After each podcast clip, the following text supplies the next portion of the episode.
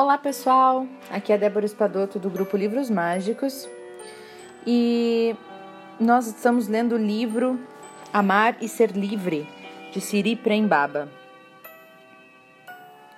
Nós estamos no capítulo 4 e hoje nós vamos ler a parte que fala sobre um caminho para a renúncia. Talvez o principal ponto a ser compreendido para nos ajudar mais objetivamente a transitar para essa nova fase, para esse casamento espiritual a que nos referimos, é que você não pode ficar com o outro se não puder ficar consigo mesmo. Se você realmente quer transitar do velho para o novo casamento, é preciso aprender a se observar, a meditar e a ficar só. Você já fez isso? Lembro de uma passagem que li num livro sobre Tilopa, um mestre do Tantra budista. Ele viveu numa época em que a iniciação era para poucos. Em uma ocasião, ele estava retirado em um templo no alto de uma montanha e um homem foi até ele para pedir a iniciação. Ao ouvir o pedido, Tilopa olhou bem para ele e perguntou: E toda essa multidão que você vem trazendo? O homem olhou para trás e não viu ninguém. Tilopa disse: Olhe para dentro de você. Então o homem fechou os olhos e viu sua mulher, seus filhos, seus amigos, todos chorando porque ele havia partido. Então Tilopa falou: Volte eu não inicio multidões, eu inicio indivíduos. Pessoal, a solidão é uma condição para a autorrealização. Essa é uma questão que precisa ser profundamente compreendida, para que não haja erro de interpretação. A solidão ou a renúncia da família, do casamento, dos filhos e do mundo, essa renúncia, né? É um dos aspectos da entrega espiritual. Em algum momento da jornada, isso acontece naturalmente. Na Índia, isso é muito comum. Em determinado estágio da vida, a pessoa desapega da família, desapega do trabalho, desapega dos filhos e se retira do mundo. Trata-se de uma prática muito antiga, baseada nas escrituras védicas, que já é parte da cultura Porém, não podemos simplesmente copiar esse modelo como se fosse nosso, pois a estrutura mental de um ocidental é completamente diferente da estrutura de um oriental. Eu vejo que nos dias de hoje existe a necessidade de uma espiritualidade prática, ou seja, uma espiritualidade que possa ser facilmente aplicada à realidade diária das nossas vidas.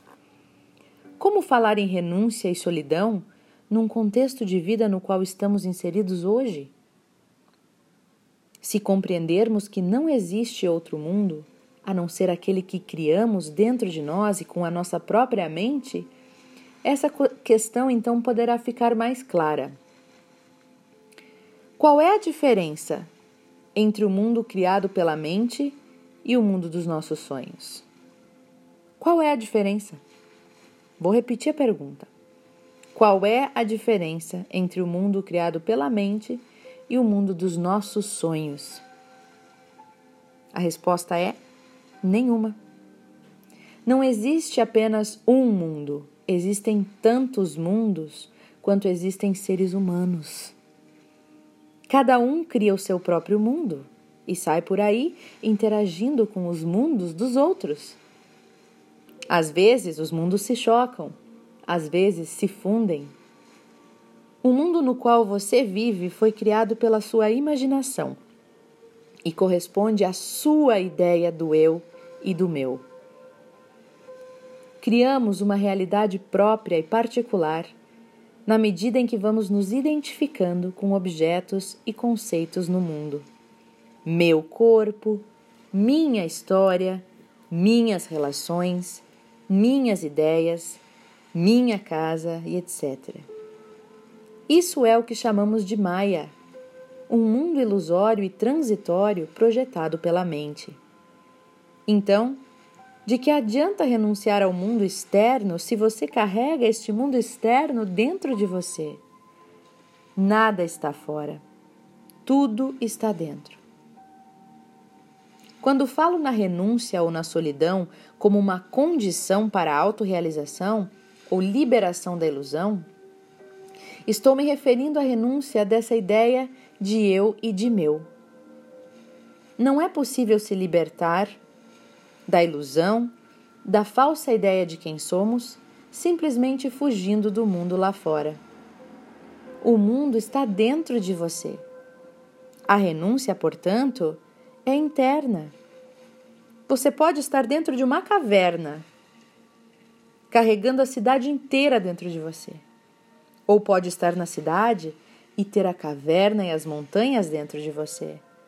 O que, em outras palavras, quer dizer que você conquistou a equanimidade mental. Mas esse estágio no qual o seu silêncio interno não se abala com um intenso barulho externo já é uma transcendência, ou seja, é um fruto maduro da árvore da consciência. Assim como não se pode forçar o amadurecimento da fruta, também não se pode forçar essa equanimidade, esse nível de renúncia. Fugir do mundo, do mundo e das relações é uma forma de forçar o amadurecimento e também de reforçar a repressão sexual. Costumo dar o exemplo da criança que brincou o suficiente com seu brinquedo e já nem quer mais brincar. Ela não deseja mais brincar, mas também não se opõe ao brinquedo. Isso é uma transcendência. Ela já passou por aquilo. Mas se o brinquedo está ali e você ainda tem vontade de brincar, mas deixa de fazer de fazê-lo por alguma razão e até se opõe a isso, aí então é repressão. E tudo que você resiste ou tudo que você reprime persiste. Nos dois casos, o resultado é visível. É o mesmo, o resultado é não brincar. Mas ao reprimir o desejo, ele aumenta, porque tudo que é proibido é desejado. Então a repressão vai dar muito mais trabalho. E o caminho não é a repressão. O caminho é a transcendência, é passar por aquilo ali, é olhar para aquilo ali e não sentir mais a necessidade, o desejo daquilo ali. É possível que em algum momento precisemos cumprir um período de austeridade inteligente, ou seja, Talvez precisemos fazer um esforço consciente e renunciar a alguma coisa, algum apego, algum mau hábito. E nesse caso não seria uma fuga, mas sim um exercício de descondicionamento da mente que está viciada, que nos ajudaria a ampliar a consciência e a preparar o campo para a verdadeira renúncia. Renunciar não é fugir, deixar isso bem claro.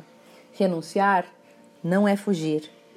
Não é possível transcender o mundo fugindo da vida, mas sim é possível transcender o mundo vivendo a vida. Vivendo com presença e consciência, mas vivendo. Ao fugirmos, criamos tensão. Quem está em fuga não consegue relaxar. Nos tornamos rígidos e vivemos com medo de que a qualquer momento esse mundo do qual estamos fugindo vai nos pegar. Mas esse mundo, ele está dentro de nós. E, portanto, te, tememos ceder aos nossos próprios impulsos. Se vivemos com medo, não é possível manifestar uma das qualidades mais importantes na esfera da entrega espiritual: a confiança. Se nosso sistema estiver tenso por estar constantemente se opondo ao mundo, não é possível relaxar e nos esvaziar de ideias e de pensamentos, conceitos, crenças e condicionamentos. A chave para a entrega que propicia a transcendência da renúncia é permanecer completamente relaxado, natural e espontâneo, e isso só é possível quando já alcançamos um grau, um grau elevado de desapego. Desapego do mundo criado pela nossa própria mente. Desapego das ideias do eu e do meu. Somente assim é possível nos tornarmos vazios para sermos preenchidos pela graça. O relacionamento, mais especificamente o novo casamento, que é o novo relacionamento que estamos falando, ele tem um papel muito importante no processo de entrega espiritual. E ele é a ponte para o autêntico celibato, que é quando nos libertamos por completo da dependência do outro. Porém, compreenda que você pode ser independente do outro mesmo estando casado com ele. Ou seja, você não precisa sair la louca, ficando ausente e renunciando tudo. Você pode ter encontrar a sua solidão estando com as pessoas. Alguns mestres espirituais alcançaram a meta da autorrealização dentro do próprio casamento e permaneceram nele. Isso porque a libertação, a liberação é a liberação da mente. É um processo interno e não externo. Então você se torna livre, independentemente da maneira como vive neste mundo. Para muitos, esses conceitos soam bastante herméticos o que pode gerar ansiedade ou até mesmo uma sensação de impotência diante da impossibilidade de compreendê-los ou até mesmo de realizá-los, né? Mas é importante lembrar que não estamos falando de metas inatingíveis, não. Estamos falando sobre o processo natural da evolução da consciência humana, ou seja, todos nós chegaremos lá em determinado ponto. Naturalmente, estamos nos movendo nessa direção e devemos nos lembrar da importância de nos mantermos relaxados e espontâneos e de manter práticas espirituais coerentes com a nossa vida cotidiana. Dependendo da sua realidade atual, seria um tanto insensato considerar a possibilidade de se tornar um Bushmara, Bra, Brahmachari. Desculpem as minhas leituras aqui, que eu não sei essas coisas diferentes. Até porque o celibato, como é praticado em diversos ashrams na Índia, é um caminho para poucos, nós sabemos disso.